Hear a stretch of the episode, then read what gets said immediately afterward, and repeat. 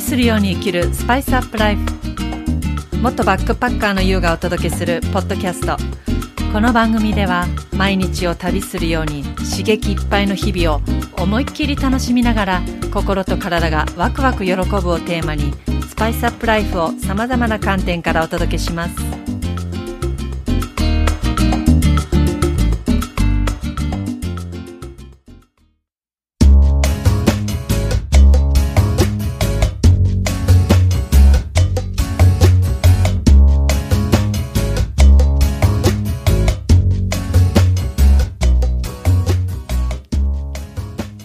はじめまして、ゆうです。今回はこのポッドキャストを聞いてくださり、本当にありがとうございます。私はいつも迷っていました。自分ではわからない何かを探し求めてさまよっていました。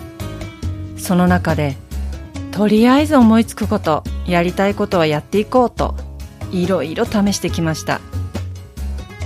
クラブが大好きだった私は、音楽関係の仕事に就いたり、インド料理店でコックとしてインドカレーを作りながらお金を貯めて旅に出ることを繰り返していました。そして現在は望む人生を心と体が元気でハッピーに歩むために食とマインド面からサポートしています。この番組をどんな人間が作っているのかとそんな私のストーリーに興味持っていただけましたら2回に分けてお届けする自己紹介エピソードを聞いていただけると嬉しいです今回は前編ハワイ島在住でポッドキャスターの好きなともこさんとインタビュー形式でお届けします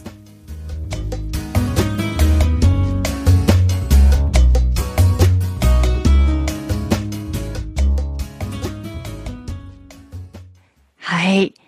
じゃあ、ゆうさん。ゆうさん、今は、私はハワイ島にいるんですけども、ゆうさんは今、横浜？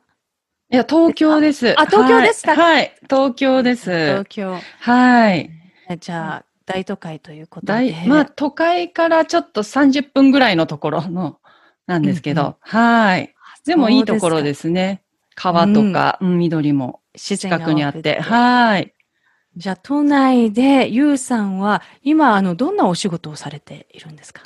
今はですね、あのー食と、あの、食事と心と、そういうあの、サポートしてるんですけども、うん。っていうのは私管理栄養士なので、うん。あの、やっぱり食べることってすごく、なんでしょうね。心がすごい関係してくるんですね。自分のマインドの状態とか。うんそれ、うん。で、食事の、例えば相談で、食事のサポート、提案だけするのではなくて、うん。心、心のケアも含めた、うん。あの、全部あなたをすべて、あの、ひっくるめてサポートしますっていう思いで、あの、カウンセリングなどを主にね、しております。はあで、もともとバックパッカーだったっていうことも、ね、はいあの、ゆうさん、こう、ど、いつぐらいの時期からこうバックパッカーされてたんですか？えっ、と、一番最初は二十歳です。うん。二十歳の時に、うん。多分時代、バックパッカー、ちょっとは流行ってたっていうのもあるんですけども、うんでもなんか結構周りで一人旅する人がこう職場でもちょろちょろこう、私よりちょっと年上の人たちがちょろちょろいたので、うんなんかどっかで私もやりたい。ちょっと挑戦したいっていう思いと、なんかこう、自分がずっと殻に、なんかコンプレックスの塊だったので、うん。そういうなんか殻から飛び出したい。なんか、なんか爆発、衝動的にちょっといった感じがあるんですよね、二十歳の時に。そこからが本当スタート。どのくらいバックパッカーされてたんですか？その、あれですか？年数ですか？うん年数っていうか、年年数、うーん、なんだろう、行っては、日本に戻ってきてバイトしてお金貯めっていうことを繰り返してたのは、うん。だから30、15、6年？長、すごい。10でも、そうね。バックパッカーとしては10 13年ぐらいだったかな、本当には。すごい。じゃあ、うんあの、こう、日本で、あの、かあの、帰ってきて、うんしばらく働いてお金貯めてたら、すすぐはい。はい。出る。国を出るっていう。はい。もうなんか、旅をするためにしか日本でお金稼ぐっていうことが考えてなくて、うんだから休みやすい環境が良かったから、うんあの、パバイト？うん絶対社員とかには。どんなバイトをしてたんですか？その時はですね、最初二十歳の時は音楽関係のちょっと。とこう、仕事してて、そっから、えーっと、インド料理うんの、うん、コックさんをやり始めて、インド料理の方が長いですね。9年ぐらい。はあ、はいじゃあ、インド料理の、こう、じゃあ、レストランで働きながら、シェフしながら、はい。じゃあ、あの、こう、旅にこう、出るとしたら、どのくらいの期間1回で出るんですか？えーっとですね、2週間とか、でも長い、ちょっとこう、仕事と仕事の切れ目の時とかだと4、何ヶ月いたかな？4ヶ月とか5ヶ月とかもありましたし、はあでももうちょっと、一つの仕事、バイトし始めてると、そんなにやっぱり休めないので、うんうんやっぱ2週間か長くて3週間ぐらい、ちょっとすいません、お願いします、みたいな感じで。じゃあ、年にこう、1回とか2 1回。回とか、う。そうですね、2回、多くて2回ぐらいですね。ちなみに、どんな国へバックパッカーされたんですか？私、あの、そんな国の数はたくさん行ってないんですよ。なんか一つの国に行くとハマる方なので、うん。で特に東南アジアがやっぱり多かったです。で一番多いのはやっぱインドネシアが多いですかね。回数としてうんは。回数は。9回ぐらい行ってるかな。はあうんそのバックパッカーの生活というか、その旅はい。に惹かれた理由、惹かれる理由、そ、そこの十数年、十三年、こう、毎年毎年海外にバックパッカー行くっていうのは、どういう、あの、どこに魅力を感じてそういうふうにしてたんですか？うーんなんでしょうね。なんか、すごい言葉に言い表せない開放感うん。がすごいんですよね。で、やっぱりすごくコンプレックスがすごいので、まあ人と比べてないからわかんないけど、人一倍すごいあると思うんですよ。なので、そのコンプレックスをなんかね、解放させたいんですよね、どっか。ううんんで、自分が本当のじ日本にいる自分じゃない自分が出せる、なぜかなんかそういう自由さとか、うんあとは、何か人に何かも、きっと求めすぎてるんですよ、旅に。期待と。うんすごい。だから人から何かエエネルギーもらいたい。人からパワーもらいたい。国からパワーもらいたいっていうのがすごいあったので、だからアップダウンが激しいんですよね。旅に期待する分、旅の間中も。うんどんなアップダウンがありましたか？なんか、うーん、やっぱり私って何も変わってないわ、とか、何も見つけられなかったとか、なんか自分探しの旅とかいう、こういうね、よく思春期にあるような、思春期うんまあ、二十歳過ぎてるけど、なんか青春期にあるような、うん私は一体何がしたいんだろうと。何ができるんだろう。でも何ももしかしたらできないのかもしれないけど、それをなんか見つけに行きたいっていうなんか衝動ですよね。バーっとういう。んなるほど。うんじゃあ、こう、毎回行くけれども、その、うん何かが見つかったっていう、そういう感じではなかった？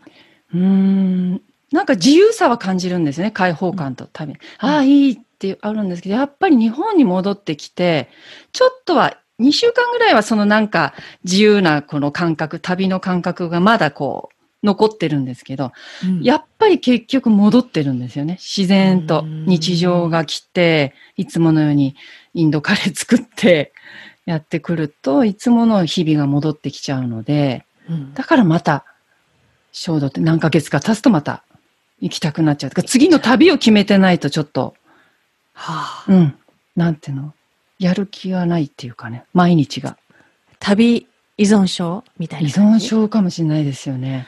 次の旅を決めてないと。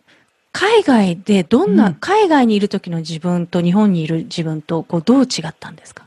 うーんあの、私あんまりこう、喜怒哀楽があんまり出す、出さない方なんですよね。子供の時から無表情って言われてて。うんで、まあちょっと一人っ子で鍵っ子だったっていうのもあるんですけど、うん。親、両親が離婚したので、うんうん。だからなんか一人でいることが当たり前だったっっていうのもあんのかもしれないけど、あんまりそのなんか、自己表現があんまりこう、うん、できない分、うん。そのまま大人になってるので、うんなんか旅に出ると、それがいろんな人の出会いとかあると、自分がすごい笑ったり、うん。うん普段怒ったりしないのに、なんか怒りとか、うん。騙された、ボられたとかのそういう怒りとか、うん。私にもこんな感情あるんだっていうことが自分で発見できる、ことがなんか、それを求めてたのか、そこから何かを見つ、答えを見つけようとしてたのか、うんなーってあの時ね、こう今思い出すと、うんなんかもがいてましたね。本当にもがいてた。はあ。じゃあ、ね、こう、私、こう、ゆうさんのことをね、こう、お知り合いになっても1年弱になりますけど、ね全然そんな感じしないです。すごくね、感情表現も豊かだし、こう、明るいし、ハキハキしてるしって思うから、えーだから、コンプレックスってね、いつもね、ゆうさうん。んおっしゃるけど、はい。全然ね、あの、全くそこ見え、私からは全く見えないんですけど、それってねうん、ゆうさんの中で、こう、いつからあるコンプレックスなんですか？え、もう、た、物心ついた時って言ったらいいんだけど、もう小学校の時からあるか、あるかなと思いじゃあ、そのコンプレックスのきっかけっていう、あの、その、こう、まあ、転機は何だったんでしょうか？そうですね。なんか子供だから、もうも、もともと持ったものなのかなってそこ今でもわかんない部分もあるんですけど、ただ、あの、両親が離婚したんですよね。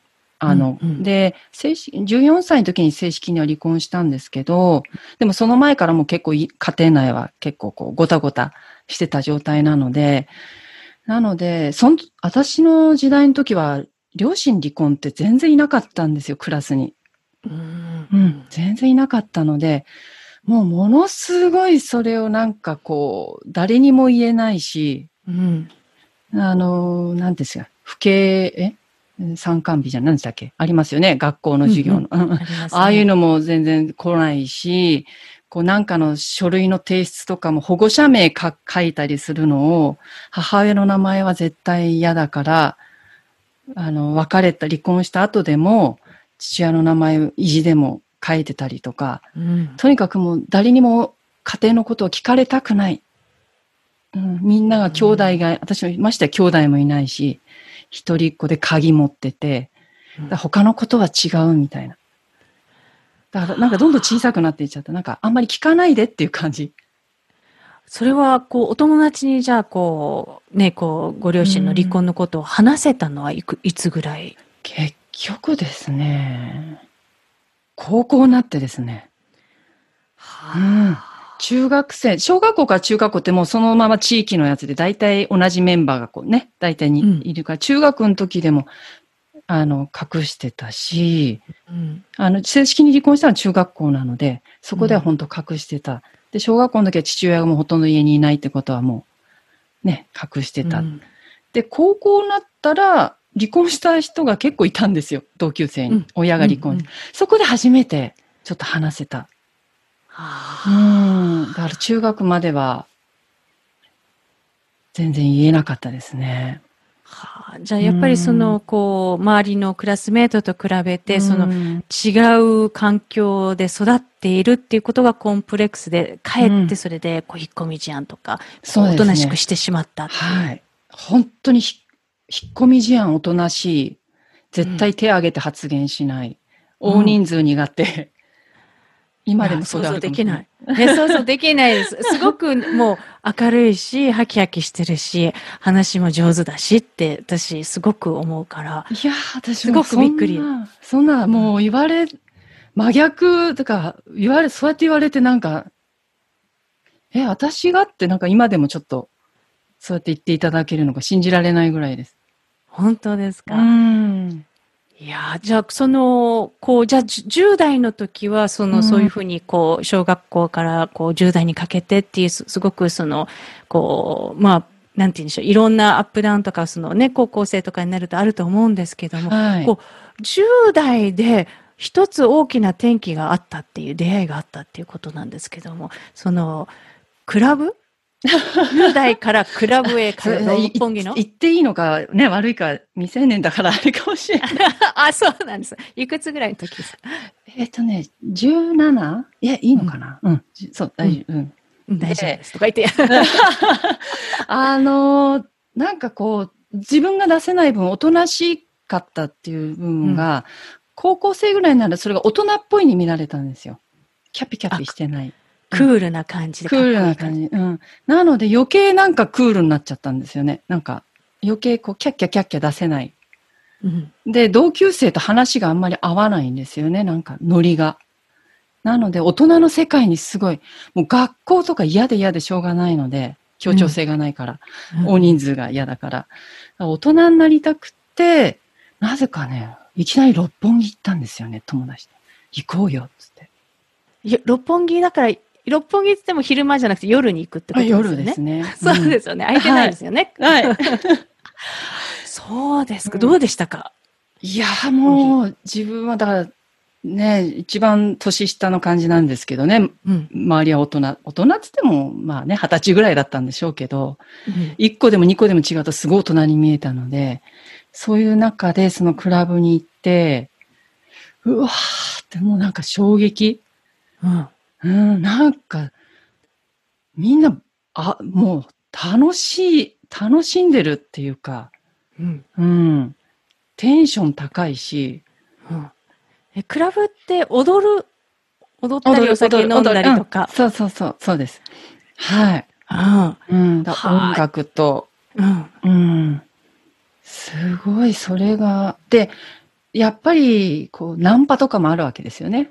うん。うんで、そういいうのだったり、そういうふうにして知らない人と話すっていうこととか、そういうこともなんかすごく刺激的で、普通の普段の自分じゃなくていいみたいな。なんかはあうん。年上だからみんな大抵。うんだからそのまんま出せたりするんですよね。なんかそんなクールぶらなくても。はあ。うんじゃあ、踊ってた、ゆうさんも。踊ってた。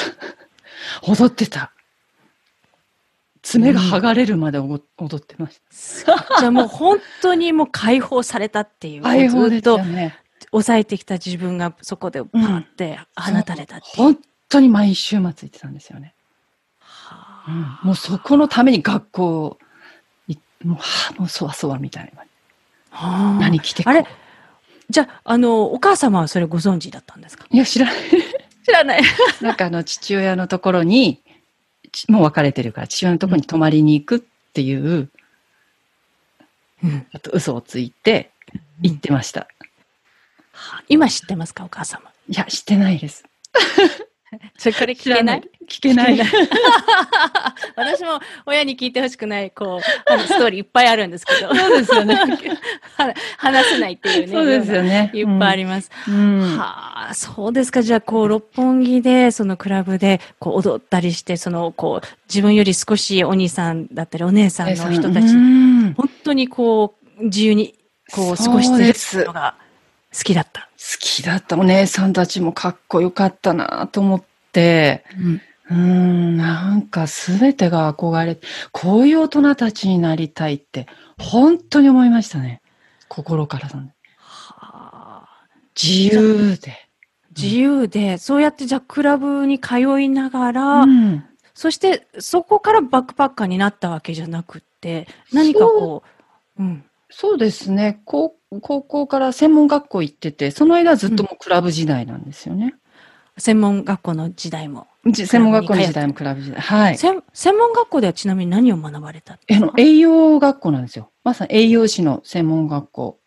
はあ、あの、さっきあの、管理栄養士っていうふうに今、はい。ね、はい私ちょっとすいません、あの、こう勉強不足なんですけど、はい栄養士と管理栄養士の違いって何ですか？そうですね。栄養士、ら栄養士の上が管理栄養士っていう感じなんですけど、うん栄養士は例えば専門学校出ただけでも国家試験,、試験免除でし栄養士の資格は取れるんですけど、うん。そこからまた管理栄養士っていうのは、あの、ちゃんと国家試験、ちゃんと受けなきゃいけないんですが、うんそれの、なんていうの、専門に勉強した大学とか、うん。専門学校とか出てたらそのままストレートで受験して、あの、管理融資取れるんですけど、やっぱりできる仕事の内容が全然幅が違います。違う。うん。ど例えばどんな、そうですね。栄養士だとこういうふうな仕事で、管理栄養士だとこうって。そうですね。やっぱり分かりやすくて、栄養士だと、まあ、うん給料面もちょっと低いですけど、うんうん例えば、給食、調理ですよね。本当にこう、施設、学校とか、社員食堂とか、まあ、病院とかでもそういうのも、どっちかって言えばそっちの方に、栄養士だと、その、給食の手伝いをうん任される方が多くなっちゃうんですけど、うん管理栄養士はそれを、あの、指示する方だったり、献立を考えたり、で、やっぱりこういうふうにカウンセリング、栄養相談とか、食事相談とか、専門の知識を持って、それぞれの病気に合った栄養指導できるっていうのは、やっぱ管理栄養士ぐらいまで勉強しないと、ちょっと内容的にき厳しいっていうのはありますね。うんなるほど。じゃあ、こう、専門学校では、ひとまず栄養士。の勉強をして、それ、あの、食の方に進んだっていうのは、こう、な、な、こう、クラブ、クラブから、こそうですよね。で、う、なんで、なんで 全然考えてない。で、そのクラブ時代の時に、女子大生と OL っていうのは絶対嫌だって、なぜかすごいうん毛嫌いしてて。だから大学には行き別に行くつもりないし、といって OL にもなりたくない。まだ私クラブ行きたい。だから専門学校で何にも考えてなくて、で、母親が、母親看護師なんですけど、うんで、母親がなんか、栄養士なんかいいんじゃない？なんて、ポロッと言って、で、簡単になんか論文だけで試験なくて入れるから、うん。で、まあ確かに食べる、結構料理とか興味あったので、何にも考えずに、遊びたいがために、で、まあ一応し資格取れるし、みたいな。うん。うん。はあ。うん。じゃあ、栄養士の資格を取って、その後、じゃあ、こう、食の道へ、こう、就職されたとか。あ、全然それが、その時もクラブ時代なので、栄養士なんかや、栄養士はさっき言ったように、ちょっとこう、給食のおおばさんみたいな、その時はそういうね、社員食堂とか食堂のイメージしかなかったから、絶対そういうのに興味なかったし、クラブ行ってたから、よくこう誰もがもう女 DJ になりたいとか 思ったりすごい。したので、音楽関係でちょっと好きなことやりたい。私もかっこよく生きたいうんって、クラブに来ている人たちに憧れて、なのでなぜか音楽関係に行こうと思って、うんそっちになんかこうアタックし始めて。うんで、あの、ちょっとこう、輸入の CD 扱うようなお店にいたり、あとは某 FM 局の番組の AD やったり、うんはい。それがクラブ番組だったので。あ、そうですか。どうですか、ラジオ局で勤めるっていうのは？いや、すごい、なんか本当一種の業界ですよね。うんうん。ねねえ。ねえ。すごいちょっとついていけてない部分もあったし、なんでしょう。なんか慌ただしく過ぎていく。でも、なんかコネが必要な世界なんだなとか。た え、あの、番組に、あの、出るのにコネが必要そうですね。次の番番組ってやっぱ終わりがあるじゃないですか。こう。で、お次にじゃあ、ディレクターにアピールするのも、やっぱりそこで自己アピール力だったり、こね、こう、コミュニケーション力って必要なんだなと思うんですけど、その時の私はもう全然ほら、コンプレックスの塊で全然ダメだったので、なんか結構落ち込みましたね。えーじゃあ、あの、こう、AD としてどんなことを、こう、やらせてもらえるんですか？えーとですね、本当になんかあの、曲の頭出しとか、うんうん。あの、かける曲の頭出しと、あとなんか、あの、原稿のなんかチェック？なんかこう、うんとか、ゲストで来る方のなんかちょっとこう、おもてなしとか、うんあ、とどっか取材に行くんですよね、クラブに。うん。それのなんか編集、うんへとかえ。してたんですけど、あれ？あれ？ちょっと、ゆうさん、それ、その経験って、こう、ポッドキャストの番組作るのにめちゃくちゃ活かせ。そうですか？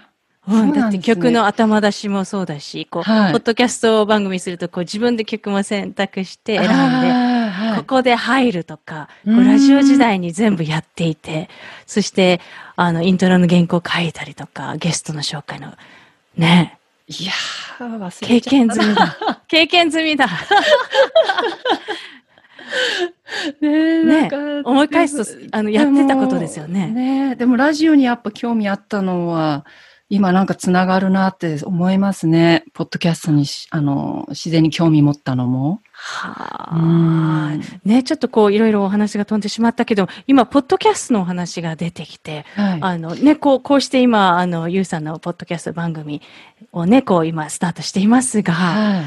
ポッドキャスト番組、こうね、ばこう、子供時代のコンプレックスがあり、そして10代の六本木のね、クラブに通う時代があり、っていうね、そしてその後バックパッカーでインドのシェフ、インド料理のシェフとかいろいろしながらバックパッカーを十数年して、そしてその後に国家試験であ、管理用紙を取った。はい。た、またね、ガラッと変わるんですよね。なんかすごいですよね。あの、こう、クラブ時代、そしてこう、ラジオで、あの、エディさんやったりとか、で、バックパッカー、インドの、ね、インド料理のシェフ、そしていきなり、自由から真逆、真逆っていうのかわからないですけど、逆ですね。国家試験っていう、はい。結構お堅い感じがすはい。そうですね。も。なんかですね、結局旅をしても自分探しっていうのはどこにも見つからないことにやっと気づくんですよ。30半ばぐらいで。うん結局繰り返しだけで虚しいんですよね、帰ってくるときって。で、うん何も変わってない自分っていうのがあって。で、もう世界中どこに私は旅をしたって、何を人に求めたって、自分は自分でしかないんだ。もう自分探してもどこにもなく、ここにいる自分が自分なんだってことに、なんかね、気づくんですよね、やっと。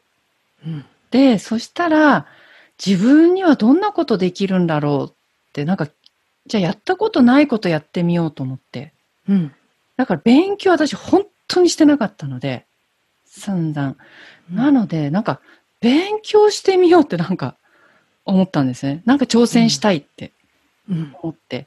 で、栄養士のし試験、せあの、え専門学校で、ね、試験受けないで自然に国家資格取れたので、栄養士の資格は。うん。だから、じゃあその上の管理栄養士を挑戦してみようと思ったんですね。うん。なぜならっていうと、その時、管理栄養士になったらこんな仕事が広がるっていうことがなんかね、パーッとこう、いろんなイメージ、こんなことやりたいとか、うんうん、すごくね、イメージが膨らんじゃったんですよ。はあうん。なので、これは絶対取りたいと思ったので、思い切ってインド料理やめて、うん。国産やめて栄養士に挑戦するんですけど、もうみんな新卒とかで来てるんですよね。うん。うん。で、私は30半ばで、あの、はじめ、初めて栄養士やりますみたいな感じで、もう全然ついていけないし、馬鹿にされてるし、鼻であしらわれるし、すごい私のこのプライドとあれが、プライドなんか必要なかったんだけど、その時は、なんか悔しくて、うんやっぱり私、インド料理がいいわと思って、またインド料理戻るんですよ、一回。途中でやめる。うん。チャレンジ栄養士も、うん。栄養士もいいやと思って。うん。で、結局栄養士の、あの、働いてる期間が3年ないと、管理栄養士の受験資格が得られなかったので、だから勉強しながら、栄養士の勉強しなきゃいけ、あ栄養士で、として働いてないといけなかったから、うん。だけど、あもう無理無理と思って、うん。で、一回インド料理にまた戻るんですけど、やっぱりなんかね、もやもやしてんですよね。いいのこんなんで。また同じじゃん。変わってない私。で、やっぱりまた挑戦するんですよ。うん。うん。で、今度はちょっとこう、一つのところで栄養士として働くんじゃなくて、派遣っていう形で、いろんな栄養士の仕事あるはずだから、いろんなタイプの栄養士の仕事をしてみようと思って。うんそれでちょっとやったのが、結構派遣だったので、ちょっとある程度期間が決められてるから、嫌だったらもう次契約更新しなければよかったから、ちょっとある意味選んで自由にやっていって、うん、で、受験資格を得られて、取って、あの、受験するんですね。試験受ける。はあ、あの、こう、受験の勉強の内容ってどんなことを勉強するんですか？うん。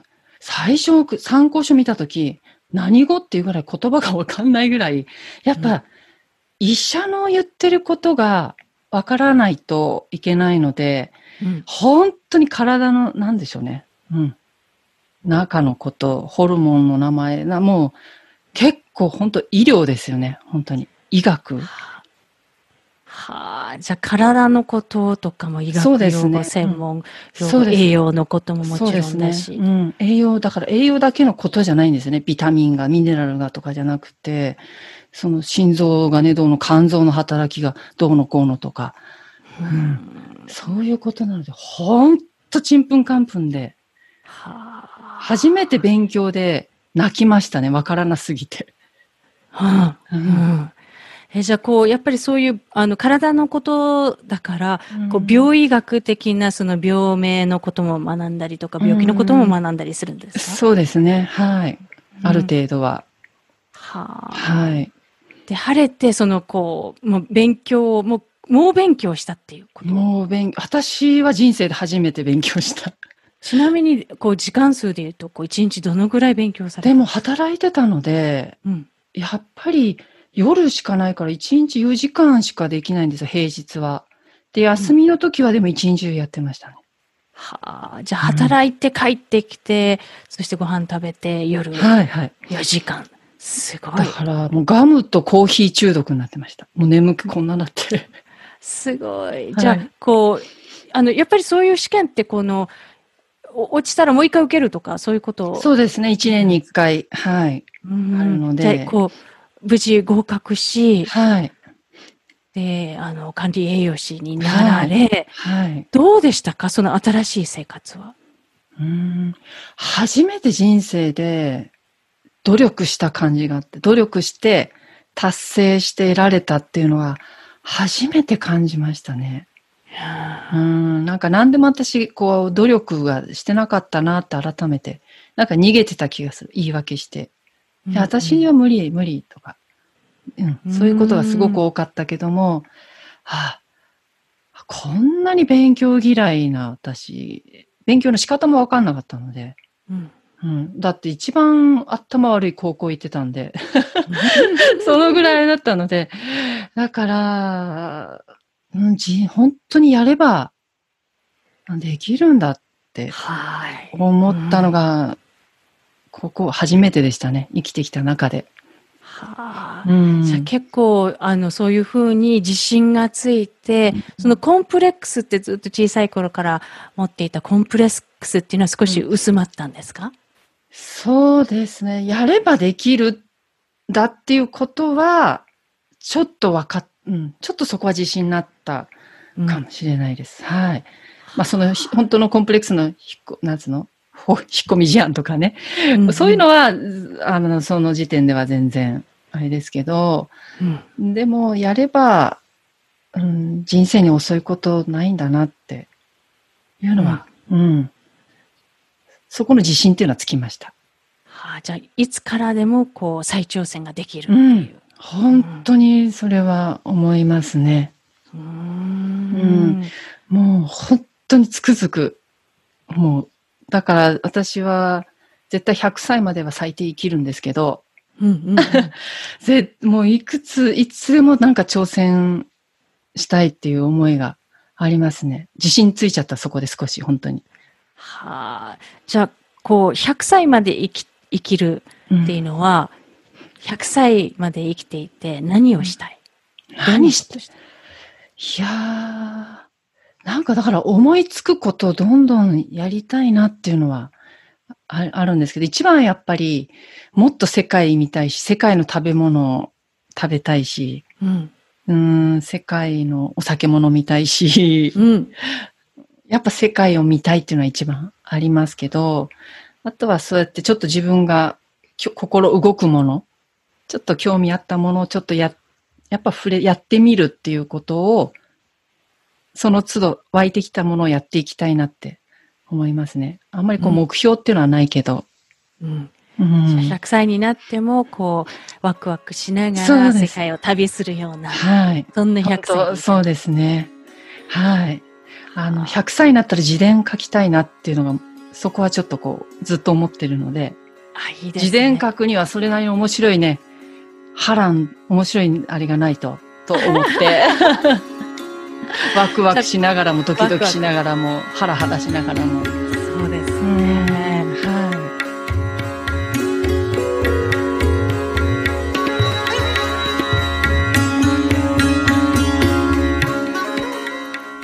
最後まで聞いてくださりありがとうございます。次回は後編お届けします。